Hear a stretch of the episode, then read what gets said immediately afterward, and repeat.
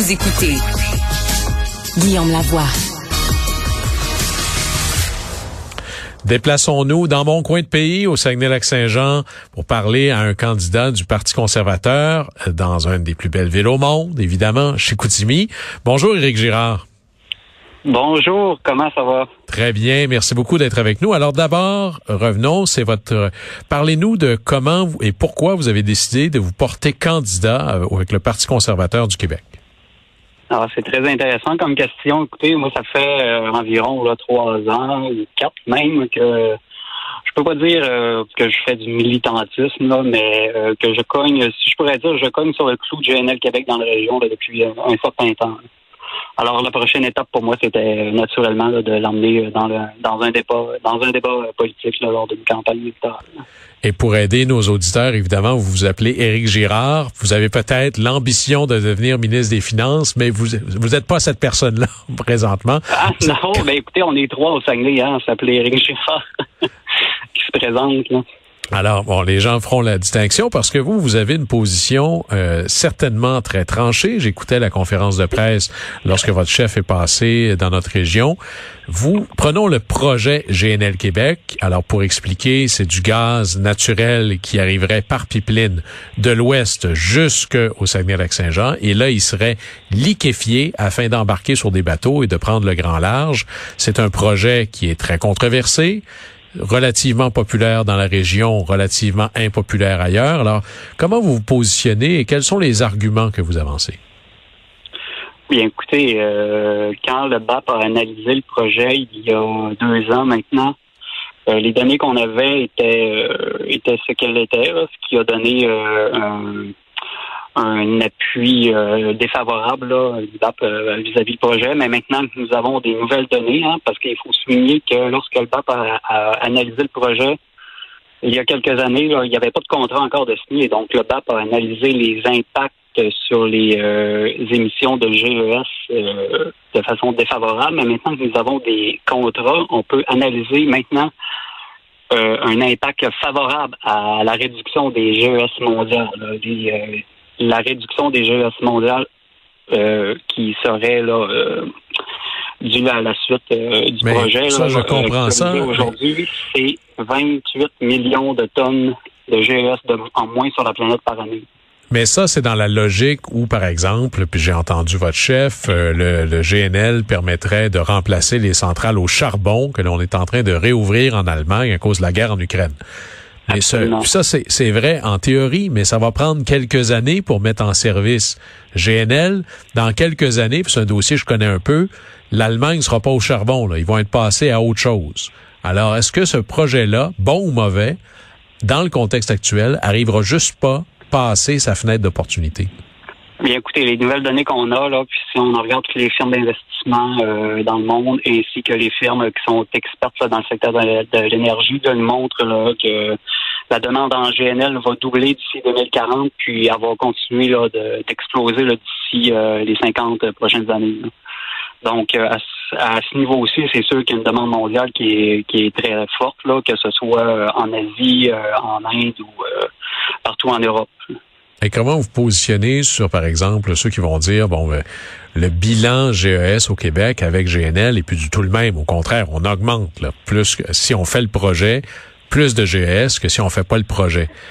Comment vous positionnez ça dans ce cadre-là? Écoutez, moi, j'ai euh, par rapport au GES, là, j'ai une approche un peu plus globale de la question. Là. Moi, je me, moi, mon objectif, c'est de diminuer les GES mondiales.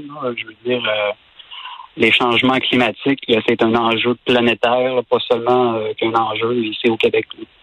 C'est comme ça que moi je vois euh, la situation par rapport au GES. Parfait. Laissons GNL de côté euh, un, instant. Il y a, évidemment, c'est pas le seul enjeu parce que c'est une campagne électorale. Quels sont les enjeux premiers pour la région du Saguenay-Saint-Jean? Ben, écoutez, il y en a plusieurs. Hein. le développement économique, l'économie de la région, les économies de région, c'est toujours un peu plus difficile. Hein. Il faut faut déplacer les Ramenez-nous ça concrètement. Là, dans votre liste, de, vous avez des engagements pour la région. C'est quoi vos trois principaux, là, à part GNL? À part Saguenay, que vous connaissez sans doute, hein, vous avez spécialisé vous venez de la région. Fait que c'est de créer des, des c'est de mettre en place là des euh, des, des, facteurs euh, économiques et structuraux là, aux alentours de Port-Saguenay pour favoriser d'autres. Ben parce que on sait que Port-Saguenay c'est un avantage concurrentiel pour notre région ici.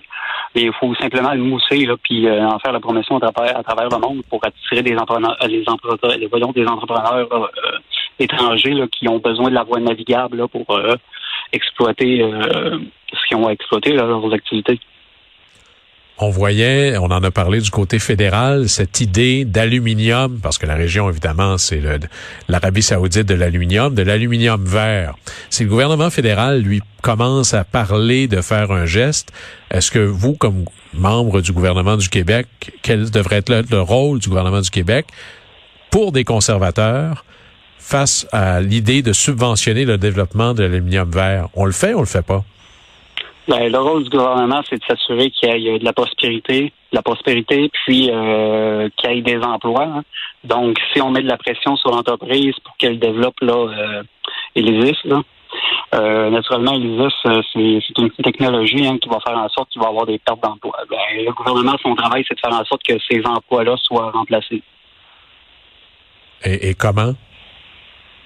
En créant des, en laissant euh, place au marché, hein, en créant des opportunités d'affaires, un peu comme comme le Québec. oui, d'accord. Euh, on, on, y revient. Là, je, les gens, on vient de faire une entrevue parlant du troisième lien à Québec. Il y en a qui trouvent ça ésotérique, il y en a qui trouvent ça absolument fondamental. Ce même débat-là existe à Chicoutimi également, en plein dans votre comté. Un deuxième pont ou pas? Bien, un deuxième pont, écoutez, euh, c'est euh, c'est très euh, je veux dire est-ce que ça fait un débat polémique ici au Saguenay? Pas, encore mais c'est sûr qu'on en parle depuis plusieurs années parce que c'est un peu comme euh, comme à Québec là ça fait une espèce de U là où est-ce qu'il y a un, seul pont pour traverser traverser le Saguenay là. si on veut faire de notre Saguenay une grande ville mais il faut commencer à penser comme une grande ville puis de mettre les infrastructures là nécessaires en place là, pour qu'on puisse y arriver un jour.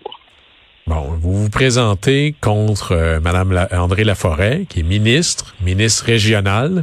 Si je regarde Québec 125, elle semble voguer assez allègrement vers une victoire assez forte, à peu près autour de 45 dans les sondages. Vous êtes deuxième, mais à 19 Comment vous envisagez intervertir cet ordre-là? Là? Puis écoutez, c'est de parce qu'en politique, vous savez, on a des idées, mais il faut les, euh, divulguer à la population en quelques mots. Après ça, il s'agit d'être capable de bien les expliquer, puis euh, de veiller à ce que chaque enjeu de la région soit couvert. Si dans la région on a voté pour la CAQ il y a quatre ans, c'est parce que la CAQ c'était partie euh, pour les économies des régions, mais je veux dire, est-ce que c'est encore ça présentement? Euh, je penserais pas. Donc, euh, on verra le 3 octobre ce que ça va donner. Mais à suivre, en effet. Cogner sur le clou du développement économique régional. Éric Girard, candidat conservateur dans le comté de Chicoutimi. Merci beaucoup. Bonne campagne. Merci beaucoup à vous aussi. Bonjour.